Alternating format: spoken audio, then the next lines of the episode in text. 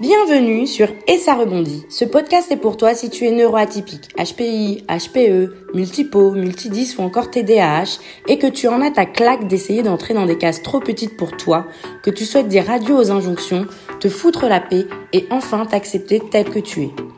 Je suis Ingrid, une jolie métisse qui cumule les atypies au potentiel intellectuel, ultra sensible, multipotentiel. J'ai longtemps souffert d'être atypique et je rêvais de pouvoir me débarrasser de mon cerveau hyperactif, de mes émotions à fleur de peau et de cette faim et soif d'apprendre en permanence. Finalement, ce n'est qu'après des années de souffrance, d'auto-sabotage et de rejet que j'ai enfin compris que les atypies ne sont pas mes ennemis, mais de puissantes alliées. Aujourd'hui, je suis persuadée qu'il est possible de faire de ma différence un atout et une force. Et c'est cela que je te souhaite pouvoir t'accepter tel que tu es et vivre ton ou tes potentiels à fond. Chaque semaine, je te parle d'atypie, seul ou accompagné. Je te partage mes expériences, conseils et astuces de neuroatypiques pour t'aider à te réconcilier avec tes atypies, te foutre la paix face aux injonctions et vivre pleinement ton potentiel. Et c'est parti pour l'épisode du jour. Hello, j'espère que tu vas bien, toi qui écoutes cet épisode de podcast. Ça fait déjà maintenant un mois que chaque semaine j'ai exploré avec toi une caractéristique du haut potentiel intellectuel qui se révèle être un super pouvoir pour propulser tes projets, ton bise au niveau supérieur. Aujourd'hui, on arrive au bout de cette mini-série de un mois sur entreprendre quand on est HPI et j'ai envie de te parler de pensée rapide. On dit souvent que les HPI sont plus rapides que monsieur, madame, tout le monde, que la norme, parce que notre cerveau super actif, il avance à la vitesse de l'éclair et ça peut être déroutant pour les autres. Personnellement, un des premiers surnoms que je me souviens avoir reçu de ma maman, Speedy Gonzalez, le nom de la souris la plus rapide du monde. Alors, revenons ensemble sur ce qu'est exactement la pensée rapide, parce qu'il ne s'agit pas uniquement d'une question de rapidité, mais aussi d'instinct. En effet, la pensée rapide, également appelée pensée intuitive, fait référence à la capacité de prendre des décisions rapides et de résoudre des problèmes de manière instinctive, sans forcément passer par un processus de raisonnement délibéré. Comment est-ce que ça fonctionne? Si je simplifie la chose, et vraiment en gros, le cerveau va utiliser l'expérience et les connaissances accumulées au fil du temps pour générer des réponses automatiques. Pour aller un peu plus en profondeur, j'aimerais te parler du psychologue et économiste Daniel Kahneman, qui a remporté le prix Nobel d'économie en 2002 pour ses travaux dans le domaine de l'économie comportementale. Rien à voir avec notre sujet, je voulais juste te le dire. Bref, dans son livre Penser vite et lentement, Thinking Fast and Slow, il explore les concepts des systèmes 1 et 2 de la pensée. Il décrit la pensée rapide comme étant effectuée par le système 1, qui est intuitif, rapide et automatique. C'est le système qui traite l'information de manière rapide, souvent inconsciente, en se basant en fait sur des schémas de pensée préexistants. En revanche, selon lui, la pensée lente, elle est associée au système 2, qui lui est plus délibératif, analytique et conscient. C'est le système qui prend plus de temps pour traiter l'information et qui est généralement engagé lors de tâches nécessitant une réflexion approfondie ou une analyse attentive. Si on reprend ce concept de système 1 et 2, nous les HPI, on aurait une connexion particulière avec le système 1. Un peu comme si on était branché sur la fibre, tandis que les autres seraient branchés sur la DSL, sur le câble. Attention toutefois, ça ne veut pas dire que les HPI ne sont pas capables de se brancher au système 2 et de faire preuve d'une réflexion plus approfondie quand c'est nécessaire. Je dis juste que le haut potentiel intellectuel a une facilité à penser de façon intuitive et rapide, Peut-être parce que justement, grâce à leur appétit intellectuel, les HPI ont une grosse réserve de connaissances dans laquelle ils peuvent puiser rapidement. D'ailleurs, si tu veux en savoir plus sur l'appétit intellectuel, j'ai aussi fait un épisode de podcast sur cette thématique dans cette mini-série que je suis en train de clôturer. Pour te donner un exemple de ce à quoi la pensée rapide et intuitive peut conduire, par rapport à la pensée plus profonde et analytique, je vais te raconter une petite anecdote du début de mes années collège. Jusqu'en 6e, 5e, j'étais bonne en maths. Et pourtant, j'avais pas forcément de bonnes notes. Alors là, tu dois te dire, mais comment c'est possible d'être bon en maths et de pas avoir de bonnes notes? Je t'explique tout de suite. Au moment où les équations, elles ont fait leur apparition dans mes carnets de maths, j'ai paniqué. Faire des calculs avec des lettres, je kiffais pas du tout. Pourtant, j'arrivais presque tout le temps à résoudre mes équations. Le résultat en bas du calcul était juste, Mais le raisonnement, lui, totalement faux. On m'a souvent demandé, mais comment Ingrid tu fais pour avoir la bonne réponse alors que ton raisonnement il part complètement en cacahuète? Il suit aucune règle logique. Et moi j'étais incapable d'expliquer comment j'étais parvenue à cette réponse. Je savais juste que c'était la bonne réponse. Mon cerveau avait réussi à trouver la bonne réponse, mais encore à ce jour, je ne peux pas t'expliquer comment je faisais. Il n'y avait aucun raisonnement logique, tout était basé sur mon intuition. Donc, dès qu'on est passé à des équations plus complexes, à deux inconnus par exemple, là mon absence de raisonnement, ben en mathématiques ça m'a totalement fait défaut et du coup j'ai abandonné les maths et là clairement je suis devenue hyper nulle.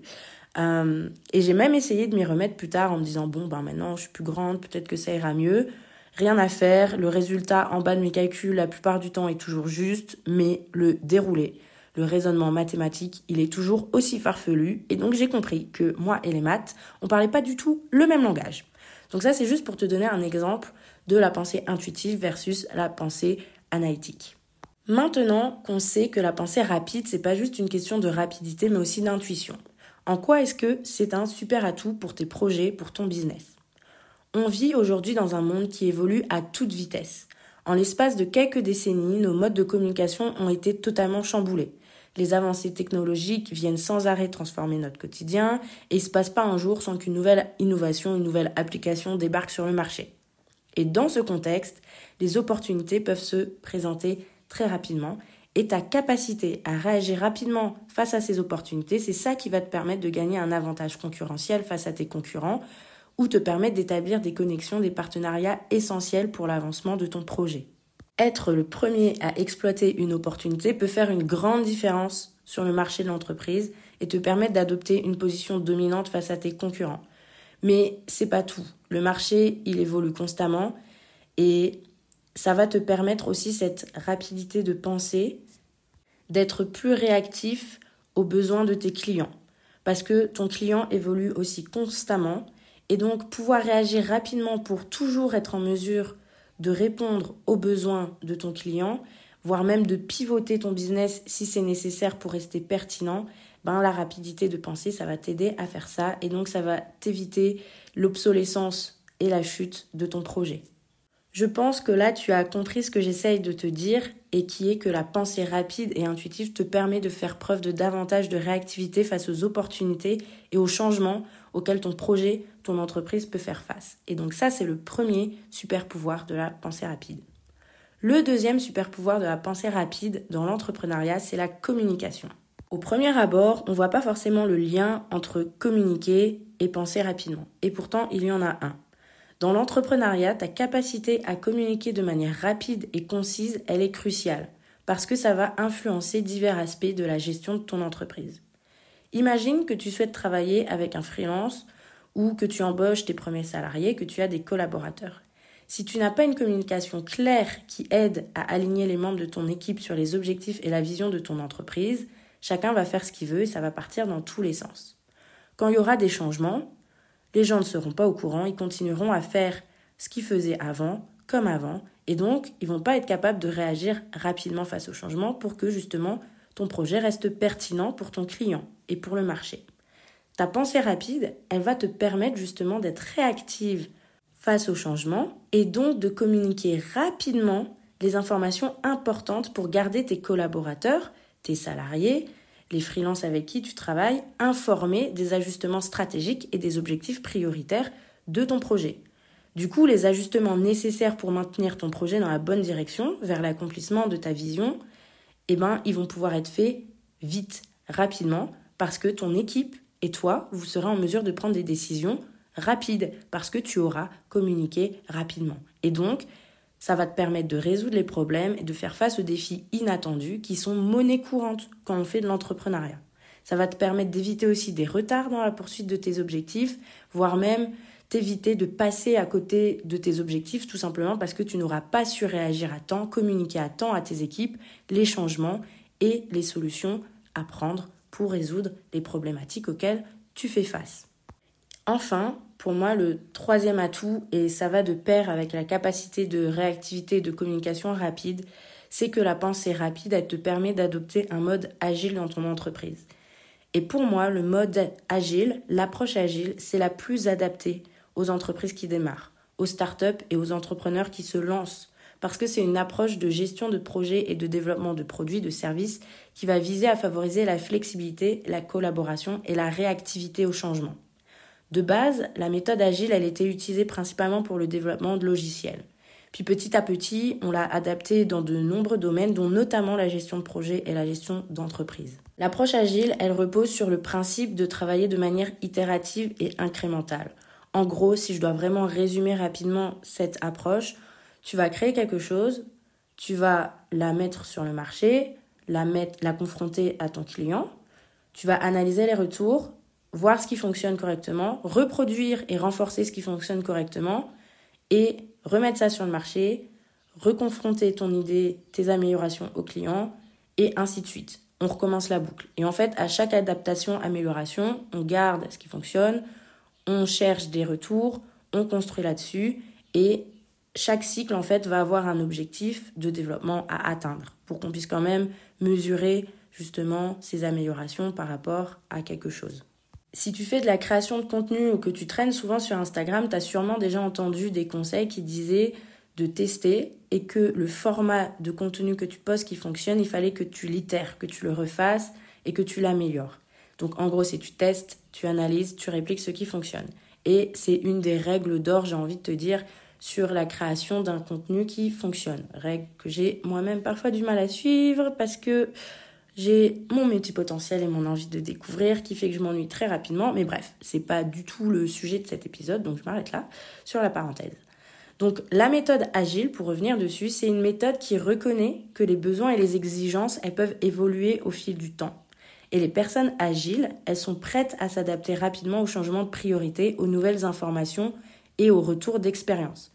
C'est d'ailleurs en lien avec la réactivité aux opportunités dont je parlais au début de cet épisode.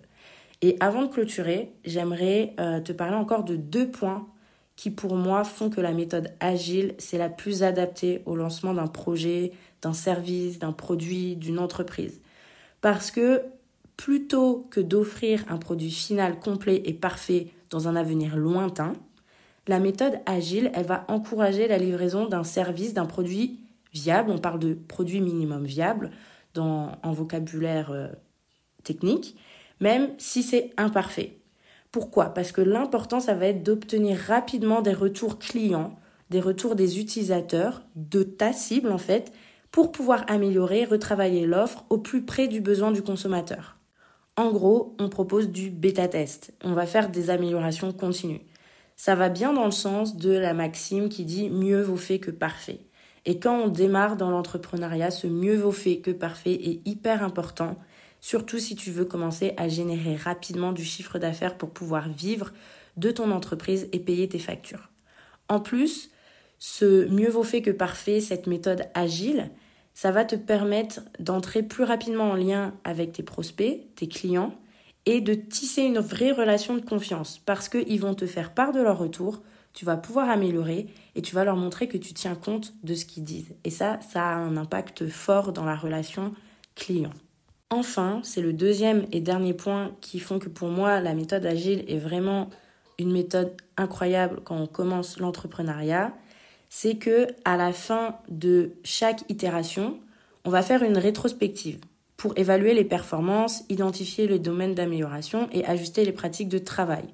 Pourquoi? Tout simplement parce que la méthode agile, elle met l'accent sur la réflexion régulière. Et ce travail de réflexion, c'est ce qui va t'éviter de t'entêter dans une direction qui te mène nulle part. C'est ça qui va te permettre de voir quelles sont les impasses dans lesquelles tu es en train de mener ton projet et qui peuvent te faire passer à côté d'opportunités essentielles pour l'avancement de ton projet entrepreneurial. Se poser et avoir une réflexion régulière, c'est aussi ça qui te permet justement d'équilibrer ta pensée rapide. Bref, tu l'auras compris, j'arrive à la fin et la pensée rapide et intuitive, c'est un véritable atout dans ton projet entrepreneurial. Mais attention à pas t'appuyer uniquement sur ça, parce que prendre le temps d'une réflexion plus approfondie quand c'est nécessaire, et on le voit dans la méthode Agile, je viens de l'expliquer que la réflexion régulière va de pair avec la capacité à réagir rapidement, et eh ben tout ça, c'est ça qui va te permettre d'avoir un projet équilibré, parce que tout est toujours question d'équilibre. Si tu veux aller plus loin dans l'exploration des atouts du haut potentiel intellectuel dans l'entrepreneuriat ou dans le milieu professionnel, je t'invite à me suivre sur mon compte Instagram et ça rebondit, le même nom que podcast, et de me contacter si tu souhaites un accompagnement personnalisé pour faire de ton Atipi un propulseur pour ton bise et tes projets. Je t'expliquerai plus en détail en quoi consiste cet accompagnement. En tout cas, je clôture ici cette mini-série sur les atouts du HPI dans l'entrepreneuriat et je te dis à bientôt pour un nouvel épisode. Merci à toi d'avoir écouté cet épisode de podcast jusqu'au bout. S'il t'a plu, tu peux laisser une note et un commentaire sur ta plateforme d'écoute préférée. Cela m'aidera à booster les écoutes et à atteindre plus d'atypiques comme toi et moi. N'hésite pas non plus à me faire tes retours et à me poser des questions directement ici ou sur mon compte Instagram et ça rebondit. Je te souhaite de prendre bien soin de toi et de continuer à t'accueillir et t'aimer tel que tu es. À bientôt, au prochain épisode!